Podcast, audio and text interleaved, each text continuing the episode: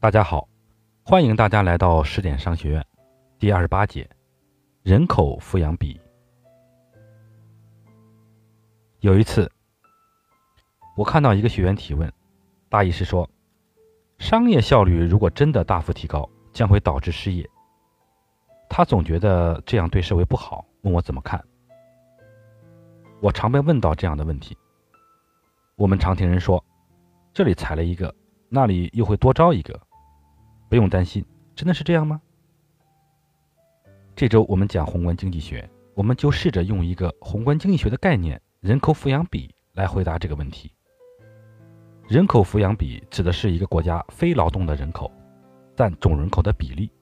今天，十四亿人中有五亿人无法工作，人口抚养比是五比十四，也就是百分之三十五点七。当九亿人无法工作时，人口抚养比将变成百分之六十四点三，几乎翻了一倍。我们来看一下相关数据。原万科北京 CEO 兼董事长毛大庆分享过一项有关于人口抚养比的研究数据：九零后比八零后减少了百分之四十四点二，零零后又比九零后减少了百分之三十三点七。如果这组数据确切的话，给大家一个形象的概念。这就意味着，如果八零后的总人口是一百人的话，那么九零后就是五十六人，零零后就是三十七人。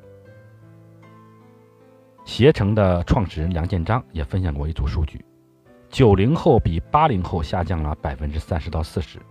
另外，还有一些人研究结果是，九零后比八零后少了百分之三十点六八，零零后比九零后少了百分之十九点三九。看上去好一些。但这同样意味着，八零后退休之后，补充进来的二零后的劳动力总和，很可能不足三分之一。未来会怎么样呢？中国最大的生育高峰是一九六六年到一九七三年，这段时间，我们出生一共大约了三点一亿人口。如果六十岁退休政策不改变的话，那意味着二零二六年到二零三三年之间，中国将会有三亿人，也就是今天中国人口的百分之二十二左右。将集体进入退休状态。今年是二零一六年，还有十年。劳动人口的供给大大减少，退休人口急剧增加，这两项变化叠加在一起，就意味着大约十五年后，中国将从一个九亿人工作、五亿人因为各种原因而无法工作的国家，变成了一个五亿人在工作、九亿人不能工作的国家。今天，十四亿人中五亿人无法工作，人口抚养比是五比十四。也就是百分之三十五点七。当九亿人无法工作时，人口抚养比将变成百分之六十四点三，几乎翻了一倍。那十五年后，当九零后、零零后成为社会主流时，要保持今天的社会总财富、平均生活水平，他们一个人创造的社会价值必须是今天的两倍。我们来小结一下，那我们该怎么办呢？第一。试着推演一下，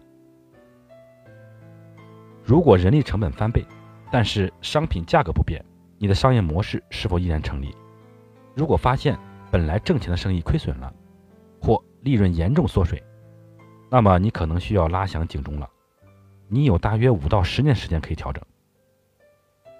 第二，调整的手段可以是通过互联网、大数据、人工智能、机器人的方式，提升效率，减少对人工的依赖。科技必须取代少掉那四亿劳动人口。第三，仅仅提高效率是不够的。比如，很多人相信机器人可以拯救中国制造，我个人是存疑的。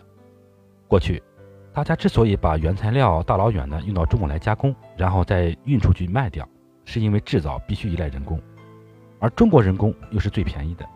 但如果以后制造不再需要人工了，那美国人、德国人可以用机器在自己国家制造。为什么还要运到中国呢？